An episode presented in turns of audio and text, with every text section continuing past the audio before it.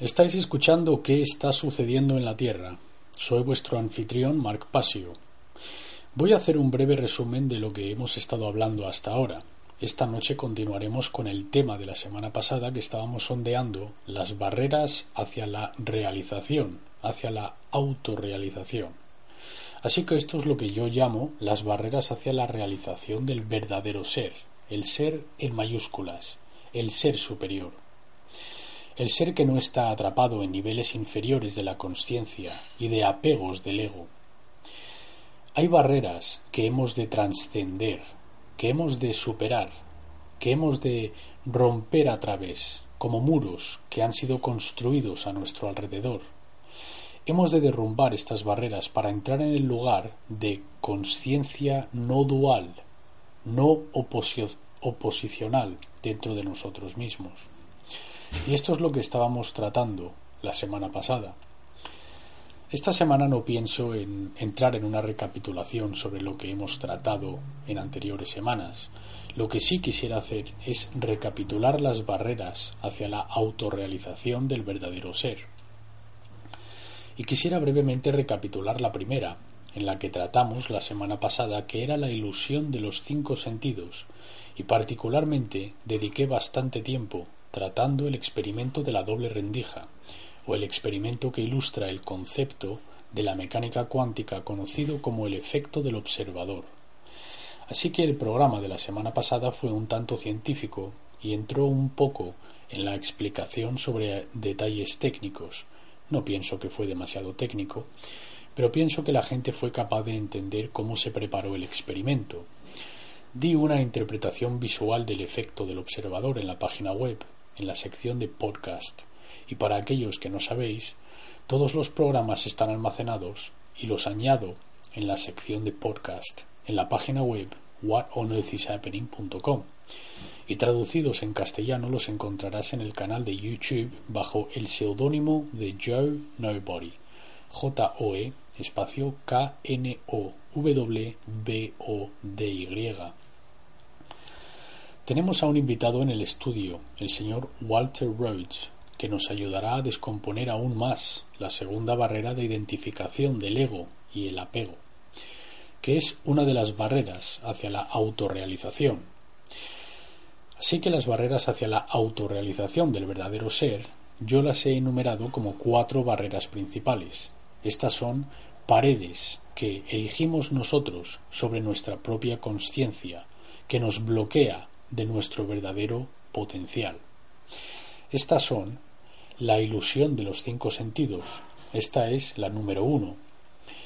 La número dos es la identificación del ego y el apego del ego. El número tres es la prisión del cerebro izquierdo, la modalidad sólo del cerebro izquierdo de la conciencia, divorciado de la modalidad derecha. Esto es el intelecto divorciado de la sabiduría. Y puede que tengamos tiempo para entrar en este un poco, porque está directamente relacionado con la segunda barrera, de la identificación del ego. Así que trataremos esto esta noche. Y la cuarta es el apego a los sistemas de creencias institucionalizados. Estos son todas las estructuras institucionales que hemos erigido en nuestro mundo y a nuestro alrededor, que hacen que nuestras creencias se concreten, las hace endurecer como la piedra. Y no estamos fluyendo en lo que estamos dispuestos a aceptar como realidad, a lo que estamos dispuestos a ver y entender, porque estas estructuras institucionalizadas han endurecido nuestras creencias a tal extremo que se hace demasiado disonante, demasiado doloroso para nosotros el mirar afuera de esas cajas, de esas instituciones, y darnos cuenta que muchas de ellas están extraordinariamente corruptas, y no son morales, y no conducen hacia altos niveles de conciencia y hacia la mejora de cualquiera. Simplemente están manteniéndonos en una prisión para la mente, para la conciencia y para el crecimiento y el desarrollo Así que esas son las cuatro barreras principales hacia el alto nivel de conciencia, hacia el ser superior. el que me he referido en previos programas. Durante las últimas dos semanas he descompuesto la primera barrera, que es la ilusión de los cinco sentidos. Esta es la noción de que, en primer lugar, la materia es sólida y que, en esencia, es puramente mecánica, donde no hay ninguna inteligencia fundamental subyacente en la conciencia que gobierna la materia, que de hecho permite que la materia se exprese de ciertas maneras que enseñan lecciones, fomentando así el crecimiento evolutivo de la conciencia. Y que cuando entendemos cómo aquellos aspectos más profundos de la materia son gobernados en la conciencia, nos ayuda a entender cómo nosotros creamos la realidad que creamos. Así que el no entender estas cosas, creyendo en la solidez total de la materia, Creer que el universo es un mecanismo puramente aleatorio sin propósito y que no está gobernado por ninguna ley superior o ninguna inteligencia superior, y desde luego una en la que la conciencia no juega un papel crítico y enredado, es una trampa. Esta forma de ver el mundo, esta cosmovisión, es una trampa para la conciencia y hace que experimentemos cosas que no necesitamos experimentar si no estuviésemos en tal nivel de ignorancia sobre cómo la realidad física realmente está estructurada y realmente es una construcción para la experiencia. Comencé a descomponer esto hace un par de programas, y la semana pasada entramos en un experimento conocido como el experimento de la doble rendija, que explicó, sin lugar a dudas, en términos científicos, cómo la materia es esencialmente pura energía, que es una forma de onda, una función de onda. ¿Qué significa esto? Esto significa que cuando alcanzamos los bloques fundamentales de construcción de la materia, que es de lo que estamos constituidos, y de lo que está hecho todo lo que constituye la realidad física, entiendes que es un potencial a existir solamente. Es un potencial de onda. Esto significa que contiene todas las posibilidades que podría manifestar. Pero realmente no experimentamos la realidad así. No experimentamos la realidad al nivel de que cualquier cosa que pueda suceder sucede. En nuestra progresión lineal de la realidad que llamamos tiempo, experimentamos una serie de realidades manifestadas, las cosas que de hecho ocurren. Una cosa de hecho ocurre. A esto lo llamamos el momento presente, lo que de hecho está tomando lugar. Yo lo llevaría un paso más allá y diría que eso es la verdad. La verdad es aquello que de hecho se ha manifestado dentro de las posibilidades de todas las potenciales funciones de onda que existen en lo que llamamos como el pasado. Así que esto está profundamente entrelazado con el concepto de tiempo, tiempo lineal, tal como lo experimentamos nosotros. No voy a recapitular el experimento, está en la página web, puedes ver el vídeo y llegar a un entendimiento mucho más profundo de lo que yo sea capaz de expresar explicándolo con palabras en un programa de radio. Así que animo a todos a que veáis el vídeo. Lo dejé el último programa diciendo que si no te deja estupefacto es que no lo has entendido. Si has entendido profundamente el experimento de la doble rendija y el, el efecto del observador, te quedarás atónito. Este descubrimiento es extraordinario y profundo.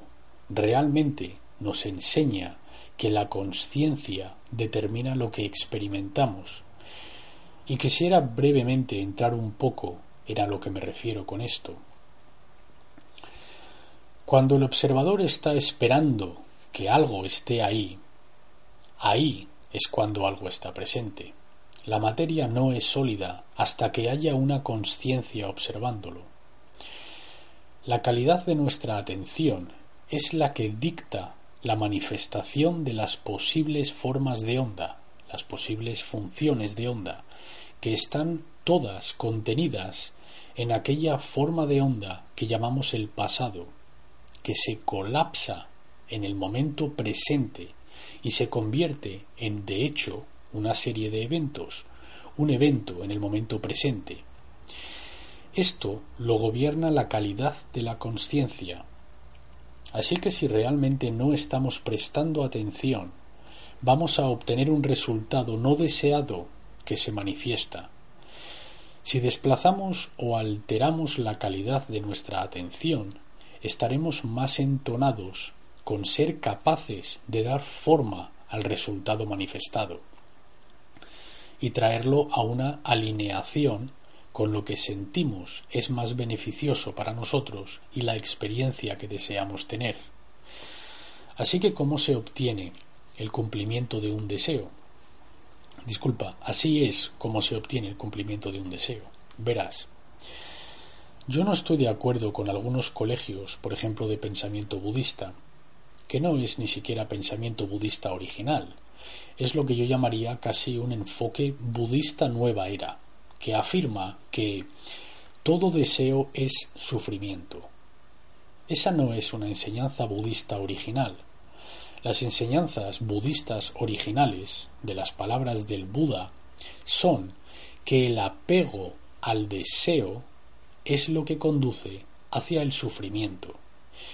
Y nosotros podemos aferrarnos a, deseo que realmente no tienen nada que ver con nuestra verdadera mejora, nada que ver con la realidad, nada que ver con la ley natural, sino que están todas arraigadas en lo que vamos a hablar esta noche, como la segunda barrera hacia la autorrealización, que es la identificación del ego y el apego a aquel nivel de conciencia. Así que el efecto del observador del que hablamos la semana pasada está profundamente entrelazado con este concepto de la identificación del ego, porque la calidad de la atención a través de la cual estamos observando el mundo físico es de una baja calidad, es de una baja conciencia o de una conciencia inferior, es de puro ego, calidad autocomplaciente. Y no vamos a colapsar aquella función de onda potencial en maneras muy beneficiosas bajo este nivel de conciencia. Verás, no es el deseo propiamente el que va a generar sufrimiento. Cuando tienes un deseo, eso está bien. Yo no creo que debamos de intentar purgar todo deseo. Jamás me oirás a mí decir esto en, ese, en este programa. Pienso que esa no es la meta de la conciencia, o la meta hacia hacia donde debiésemos adentrarnos en nuestro entendimiento de nosotros mismos. No pienso que realmente queramos ir ahí. Pienso que nosotros queremos intentar entender que si tenemos un deseo para la mejora, eso está bien. El apego a ello puede que genere sufrimiento, ¿sabes? Los deseos vienen y van. Son una onda por sí mismos. Ascienden y luego caen. Ascienden y luego caen. El observar esto nos ayuda a superar el apego al deseo. Entendiendo que vas a tener otro deseo de comer, vas a tener otro deseo de querer sexo, vas a tener otro deseo de dormir, ascienden y caen, son sembrados o no sembrados, y luego se van. Y si se intensifican y mantenemos un profundo apego a ellos entonces es cuando experimentamos sufrimiento. Entonces es cuando sentimos dolor. Así que el deseo mismo es algo que ha de ser entendido y observado, y el resultado de esto es que el apego ha sido liberado. Eso es lo que creo que el verdadero espíritu budista tenía en mente cuando hablaba de que los apegos al deseo generan sufrimiento y no el deseo mismo. Tú puedes tener el deseo de un mundo mejor. Y si quieres traer eso a la manifestación, entonces haces las cosas que son requeridas para que eso ocurra. Porque todos los deseos tienen requerimientos. Esto es simplemente una declaración de hecho, la verdad. Si quieres saciar la sed, si quieres aliviar la sed, has de beber algo. Ahora, entrar en el apego de por qué está presente el deseo de la sed, eso va a generar más sufrimiento. La sed puede ser una molestia leve y puedes saciarla o no saciarla. Pero si vas a entrar en el apego a ella, entonces es cuando vas a sentir más sufrimiento. Así que pienso que hay una gran distinción entre estos dos estados. El deseo por sí mismo y entender que puede ser satisfecho o no, y los requerimientos para satisfacerlo, para satisfacerlo si está presente, es diferente al apego por el deseo. Así que esto va de la mano con el efecto del observador y también va de la mano con el tema central de esta noche, que es la identificación del ego y el apego al ego, ¿vale? Quería retroceder un poco y hablar de cómo el efecto del observador está realmente relacionado con lo que se manifiesta en nuestra realidad, y de la manera en la que está relacionado y está basado en la calidad de nuestra atención. ¿A qué prestamos atención? ¿De qué hablamos? ¿Qué hacemos con nuestro tiempo? Todas estas cosas colectivamente son las que están colapsando la función de onda y trayendo todos aquellos potenciales que podrían existir en aquel vacío, el vacío de la potencialidad, es lo que está trayendo todos esos potenciales y colapsándolos en aquello que obtenemos en el momento presente, ¿de acuerdo? De nuevo, la calidad de nuestra atención, aquello a lo que prestamos atención, de lo que hablamos, lo que hacemos, para lo que trabajamos colectivamente, como conjunto, como uno, en todas las conciencias de toda la gente de este planeta, por eso llamamos a esto una función de onda cuántica, porque está compuesta por una cantidad, ¿ves? La gente que habla de, que la cantidad no es importante no son realistas tampoco. La cantidad totalmente determina la progresión de la función de onda que obtenemos en el momento presente. Y tristemente demasiada poca gente están moviéndose hacia el colapso de aquella función de onda a través de la calidad de su atención de una forma positiva. Y demasiados pocos, al no entender cómo funciona este principio y estando apegados a la ilusión de los cinco sentidos de la materialidad y la obsesión con el mundo físico y la obsesión y el apego de satisfacer sus deseos egoicos, están colapsando aquella función de onda de manera que están siendo progresivamente más incómodo y generando cada vez más expresiones caóticas en el momento presente. Este es todo el propósito de este programa, intentar explicar cómo funcionan estos principios de ley natural. Yo no declaro que creo que esto es como funciona.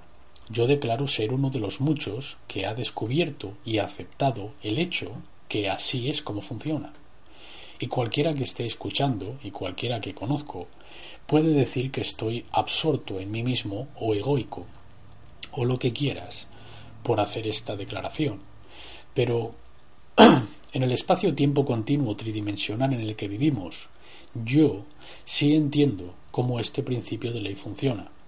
No reclamo ser especial como resultado por entenderlo, no reclamo ser mejor que nadie como resultado de entenderlo. Pero si te dijese que no entiendo aquel principio de la ley natural básico y cómo funciona para generar lo que obtenemos, estaría mintiéndote si te dijese que no lo entiendo. Es una simple declaración de hecho de lo que entiendo. Si tú entiendes cómo funciona la ley de la gravedad o entiendes cómo funciona una ley termodinámica, no sería ego el decir sí, entiendo cómo funciona aquella ley. Si sueltas aquel objeto desde aquella altura, golpeará el suelo con esta aceleración. Eso sería una declaración del entendimiento de una ley que está en operación. Y no tiene nada que ver con el pensar que eres mejor que nadie. Solo quiero dejar esto claro. No estoy reclamando esto como mi creencia. Lo estoy declarando e intentando ayudar a otros a que lo descubran, los mismos principios cuyo entendimiento yo he llegado. Y esto es todo lo que estoy diciendo con esta declaración que quería hacer antes de que avancemos. Estas son leyes que estoy explicando, son reglas a las que estamos obligados si vivimos en el continuo espacio-tiempo, del que, por cierto, si alguien conoce la manera de salir de este espacio-tiempo continuo, házmelo saber, por favor. Pero mientras vivas en las leyes que gobiernan este continuo de la realidad, estás sometido a ellas. Punto el fin. Estas leyes no tienen excepciones, están bajo efecto al cien por cien todo momento y en todo lugar. Así es como la conciencia genera la realidad, que finalmente es de lo que estamos hablando aquí. Y de lo que estamos hablando son de las barreras que evitan que nos demos cuenta de cómo funcionan estas leyes. Porque no ¿Por qué no entendemos esto como colectivo? ¿Por qué estamos obteniendo cosas que realmente no queremos en nuestra experiencia? ¿Por qué estamos experimentando sufrimiento autoinfligido? Pues es porque no entendemos cómo funcionan estas leyes, lo cual era la primera parte de las barreras hacia la autorrealización, mayormente debido a estar identificados con los cinco sentidos. Estamos tan identificados con la materia que no entendemos las leyes que organizan y gobiernan la materia o la expresión de ello, a lo que llamamos los eventos de nuestras vidas. No entendemos cómo están siendo organizados, así, a través de la inteligencia subyacente en la conciencia. Eso es lo que está reorganizando el campo para darnos lo que estamos obteniendo. Y de la única manera en la que llegaremos a obtener algo mejor de lo que estamos obteniendo es el entrar en conciencia para que nos convirtamos en conscientes co-creadores de la realidad en armonía con las leyes naturales de la naturaleza. Esa es la fuerza creativa principal del universo. La otra fuerza creativa del universo es nuestra propia libre voluntad. Cuando nuestra libre voluntad, a través de la ascensión de la conciencia, entra en armonía y al unísono con las leyes de la naturaleza, entonces seremos uno con aquellas fuerzas, seremos capaces prácticamente de comandarlas. Algunos dirán que era un oscuro ocultista, algunos dirán que Francis Bacon era simplemente alguien quien entendió estas leyes y estos principios. Era un maestro de la Rosa Cruz en el 1600 e hizo una declaración que decía La naturaleza para ser comandada, ha de ser primero obedecida. Si queremos llegar al nivel de desarrollo evolutivo, donde la naturaleza está a nuestra entera disposición y alineará su grandiosa voluntad con la voluntad de nuestros deseos para nosotros, la única manera que esto puede llegar a ser es si descubrimos los principios de la ley natural y vivimos en armonía con ellos. Punto. El fin. No hay escapatoria. No hay ninguna manera de rodear esto o de atajarlo. La ley, en mayúsculas, no va a ser rota por nosotros. Está bajo efecto y estamos obligados por ella. Nuestro trabajo es descubrirla, entrar en armonía con ella y vivir de acuerdo con ella, y luego conoceremos la armonía, conoceremos la paz y conoceremos la libertad, y ni un segundo antes, Así que la primera barrera, la ilusión de los cinco sentidos, pienso que la hemos cubierto y he explicado las dinámicas de manera concisa. Entraremos en la siguiente barrera esta noche y continuaremos con ella durante lo que queda de programa, a no ser que tengamos llamadas que quieran hablar de cualquier otra cosa o traigan algo relacionado con esto. La segunda barrera hacia la autorrealización es la identificación del ego, esto está totalmente relacionado con las otras barreras, está relacionado con la ilusión de los cinco sentidos y está intrincadamente relacionada con la prisión del cerebro izquierdo. ¿Cómo es así? ¿A qué nos referimos? ¿Qué queremos decir con la identificación del ego? ¿De qué estamos hablando cuando decimos ego? Estamos hablando de identificarse con los papeles que interpretamos o jugamos en la vida. No entender los aspectos más profundos de la conciencia y del ser, sino identificarse con el ser en minúsculas, ¿vale?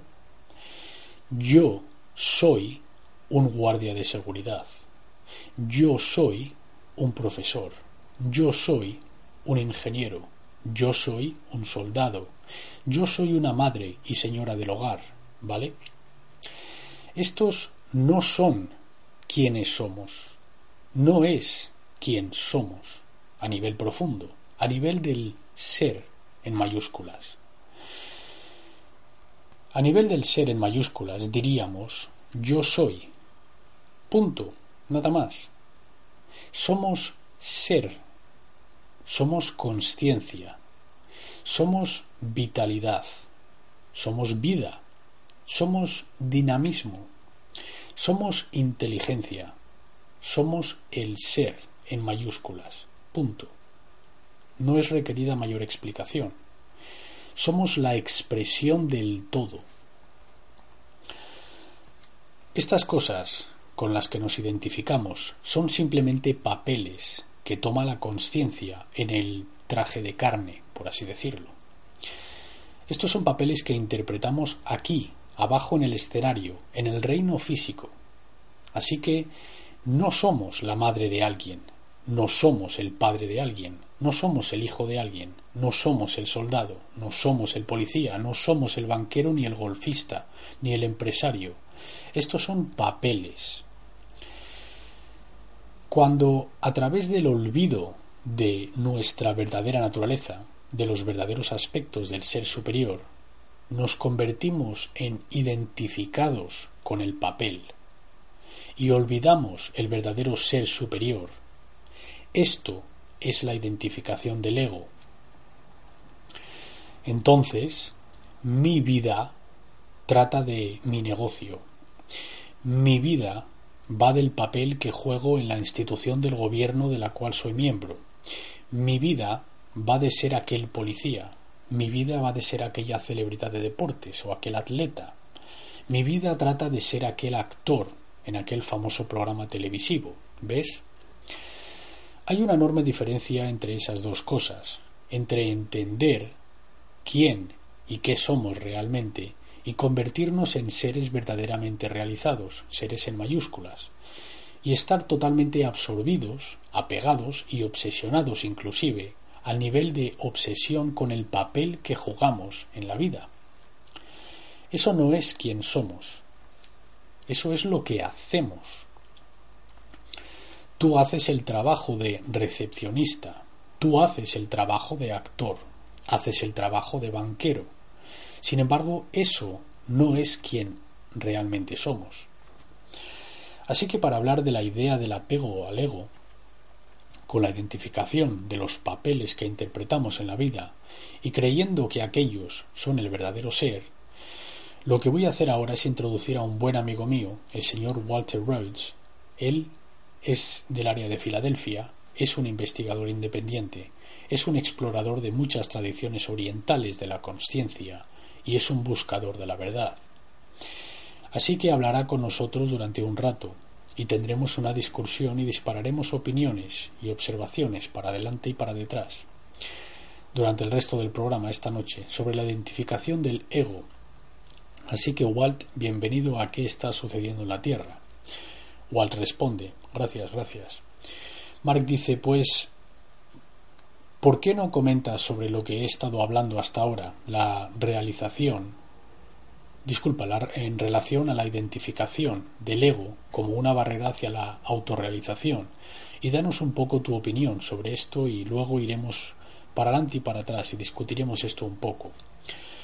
Walt dice, vale, esto puede que sea un poco diferente a la manera en la que tú lo estás llevando, pero leemos en la literatura popular que el ego es ilusorio. Me parece a mí que es una es la ilusión más prevalente que hay. Todo el mundo tiene un ego. Casi parece que incluso los animales tienen ego. Así que yo quise descubrir de dónde procede, hablando en términos evolutivos. Lo que encontré fue que el ego se desarrolló muy pronto como especie. Así que, si anduviésemos por el bosque y una rama de un árbol se rompe, si no tuviésemos ego, no reconoceríamos aquella rama del árbol como otro. Así que podría caerte encima de la cabeza y aplastarte. Así que el ego fue desarrollado para la autopreservación, para preservar el organismo, para poder percibir la separación, para no para ser gobernado por ella.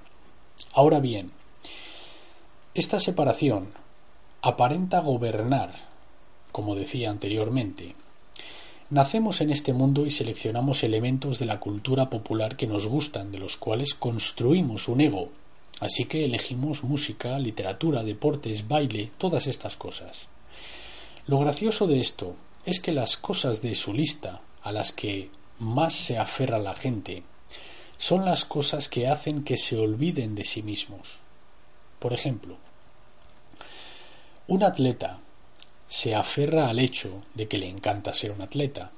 Ahora, cuando él está jugando aquel deporte, él se olvida totalmente de sí mismo, está envuelto en el deporte, en ello, al cien por cien. Así que es una total desilusión de sí mismo en aquella actividad. Alguien que escucha música se pierde a sí mismo en el acto de escuchar la música. Y todos estos apegos del ego, aquello a lo que la gente tiene mayor apego, parece ser aquello que hacen que se olviden de sí mismos. Es extraño. Mark dice, estoy de acuerdo, y es un aspecto interesante el que has presentado, y el aspecto que has resaltado del que no puedo estar más en acuerdo es que el ego en sí mismo no es un problema, por así decirlo, sino el apego al ego, la identificación con ello, el creerse que es nuestra verdadera identidad. Por eso enumeré la barrera no como el ego, sino como la identificación del apego o el o apego del ego. Porque tú, como tú bien has dicho, el ego simplemente eh, el ego es simplemente un desarrollo evolutivo que nos permite vernos a nosotros mismos y entender que si no me aparto a un lado de aquel árbol que se está derrumbando, me aplastará, y no tendré un cuerpo con el que experimentar el mundo tridimensional y crecer. Walt dice, así que es importante tener un ego para poder preservarte. Mark dice, claro, el ego es una herramienta para el aspecto tridimensional del ser. Es como el ego ha sido descrito por algunos investigadores, los cuales no recuerdo ahora mismo, pero el ego es, digamos, cuando ambos estamos sentados ante una mesa. El ego es aquello que me permite a mí coger mi tenedor y pinchar comida e introducirla en mi boca en lugar de en la tuya. Porque yo sé que yo tengo que introducir eso dentro de mí. Tú has dado un buen ejemplo. Si no te echas a un lado, de algo que viene en tu camino, vas a experimentar dolor y sufrimiento y posiblemente la muerte. Pero para eso está intencionado el ego. La intención es la de usarse como una herramienta. Entonces, es un nivel físico de separación entre el cuerpo y los objetos que existen en el mundo físico. Pero parece que el ego tomó control de la casa, por así decirlo, tomó posesión del templo del ser. Walt responde Bueno, porque no hay autodisciplina.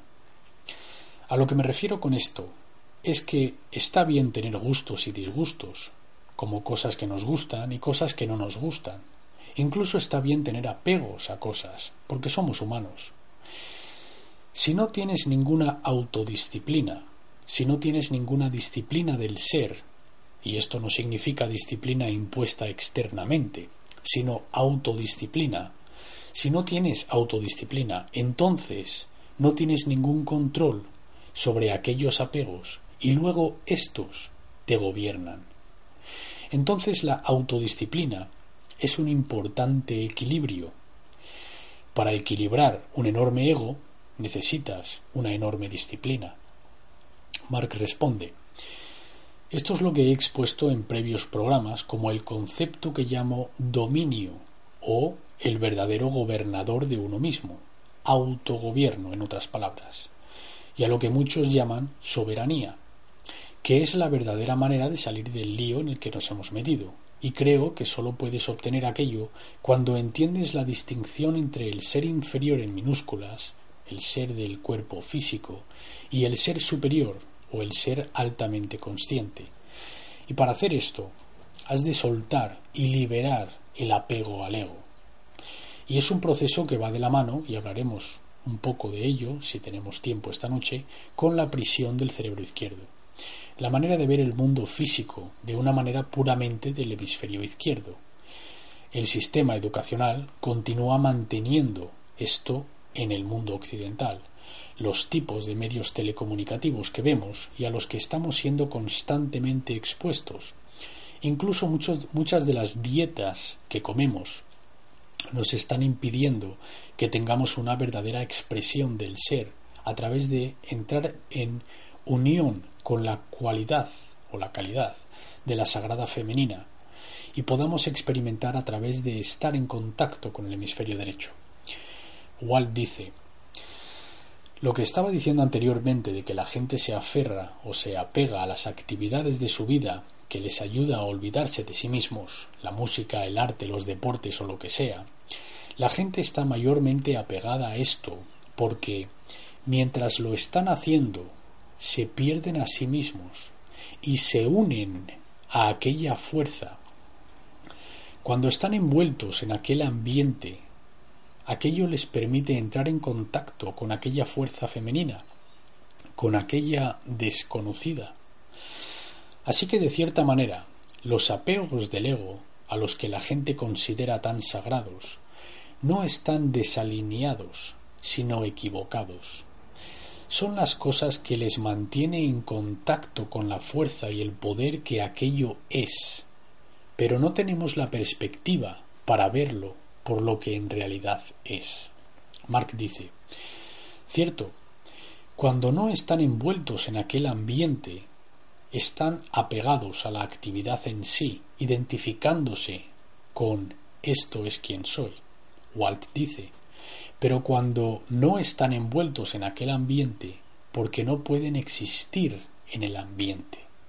Mark dice, porque envueltos en el ambiente están sintiendo aquella unidad, son uno con aquella fuerza o poder. Y de muchas maneras se aferran a ello porque lo han tocado al hacer aquella actividad, pero luego comienzan a pensar que la actividad en sí son ellos. Walt dice, o que los atributos divinos que están pasando a través de ellos son ellos. ¿Sabes? Como los superatletas que hacen cosas increíbles y luego acaban con estos gigantescos egos que finalmente se colapsan en sí mismos. Mark dice, piensan que aquel ser superior en mayúsculas con el que han entrado en contacto es equivalente al ser en minúsculas en las experiencias normales del día a día. Walt dice, la gente se olvida de que tú te estás alineando con ello, no eres tú. Lo es y no lo es. Tú estás entrando en ello. Como dijiste anteriormente, entras en alineación con ello y cuando lo haces, fluyes. Mark dice, cierto, ¿ves? El ego es aquella fuerza que aparece, como tú dijiste, casi como un tipo de mecanismo de defensa. Walt dice, primitivo. Mark responde, primitivo, eso es. Y dice, yo te protejo a ti. Esta habilidad te protegerá de los peligros físicos del entorno y del mundo físico en el que te encuentras para que, como tú dijiste, te apartes de un depredador o un árbol que se encuentra en tu camino, o saber que no has de tirarte por un acantilado. Walt dice, está haciendo la misma cosa ahora, a pesar de que el ego se ha expandido. Vale, este no es mi tipo de música, te voy a proteger. Este no es mi tipo de arte, te voy a proteger Está haciendo la misma cosa con el mismo propósito, pero ha expandido y casi ha tomado el control. Ha convertido la flexibilidad de la mente en una cosa concreta. Esto es mío, esto no es mío, sin flexibilidad. Mark dice, el sirviente o la herramienta se ha convertido en el dueño. Está intentando usurpar el ser entero y mantenerlo casi encarcelado, en un menor nivel de conciencia, porque básicamente le está diciendo al individuo yo te he rescatado, yo te he permitido sobrevivir, este evento y este evento, y ahora no voy a ser relegado a una simple herramienta. Yo he llegado aquí y voy a montar mi tienda, y yo voy a tomar el control de este lugar, no me voy, ¿sabes? Como un martillo. Un martillo es algo que vas a buscar cuando necesitas golpear una punta o extraer una punta, es una herramienta.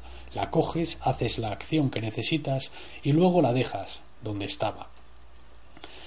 Pero el ego es la herramienta con la que alguna vez hubiéramos hecho esto, pero finalmente hemos estado tan acostumbrados a tenerla en nuestras manos que finalmente ella misma ha ganado una conciencia de sí misma y está diciendo yo dirijo a todo el ser, tú no me vas a soltar a mí, ¿sabes? Yo te voy a decir a ti lo que tú has de hacer y tú me vas a obedecer a mí, dice el ego. Walter dice, claro, claro, es como la trampa 22. El ego protege a través de la separación. Ya hemos hablado de esto anteriormente. Hablamos de que tú puedes medir un concepto o una idea basado en la cantidad en la que te hace sentir unido con todo lo que es o separado. Ahora, si algo te hace sentir separado, no es una buena medida de la verdad. Así que puedes medir la verdad basado, basada en cómo une o separa. El ego protege, pero separa, por lo que es ilusorio por su propia naturaleza. Mark dice, cierto, y mucha gente allá afuera quiere esa sensación de protección, ¿sabes? Se encuentra en tal modalidad de conciencia basada en el miedo que piensa que la autopreservación es el nivel superior de la conciencia, ¿sabes? En la ideología satánica, si estudias la filosofía que presenta el satanismo, su ley suprema es la de la autopreservación o instinto de conservación y de supervivencia. Esta es la cosa número uno que es adorada en la ideología satánica. Y esta es una ideología peligrosa a la que apegarse, porque comienzas a pensar en que no hay nada superior a la supervivencia. La supervivencia no es una cosa mala. El querer sobrevivir es la meta base de toda la vida, de toda vida. Por supuesto que la vida quiere sobrevivir y propagarse a sí misma. Pero cuando comienzas a entrar en la idea de que este es el nivel superior al que puedes aspirar, que la autopreservación es la ley suprema, que es la modalidad superior de la conciencia, esto definitivamente no es verdad. Porque hay modos trascendentes de conciencia que te permiten ver que el ego es una herramienta la supervivencia, sí, la necesitas para protegerte y tener experiencias, pero desde luego no es el nivel superior de la conciencia. Walter dice, aquel concepto de la supervivencia solo existe si no entiendes la cadena ininterrumpida de la vida que es. Porque no existe tal cosa como la supervivencia, es otro concepto ilusorio. Cierto, afirma Mark.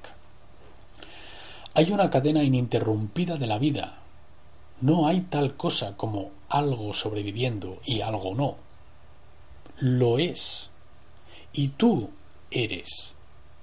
Mark dice, el apego con aquel nivel de conciencia de solo sobrevivir y eso siendo todo lo que hay, o la cosa suprema, proviene del miedo a la muerte. Y si entiendes, como acabas de decir, la cadena ininterrumpida de la vida, entiendes que finalmente no existe tal cosa como la muerte. Cierto, afirma Walter. Y salirse de aquel modo de conciencia existencial es lo que realmente te sacará de aquella mentalidad del miedo y te inspirará a niveles superiores de conciencia que simplemente la supervivencia e identificación con el ego. Walt lo vamos a dejar aquí por ahora y continuaremos en la próxima hora sobre las, las ideas de identificación del ego como una de las barreras hacia la autorrealización del verdadero ser. Gracias.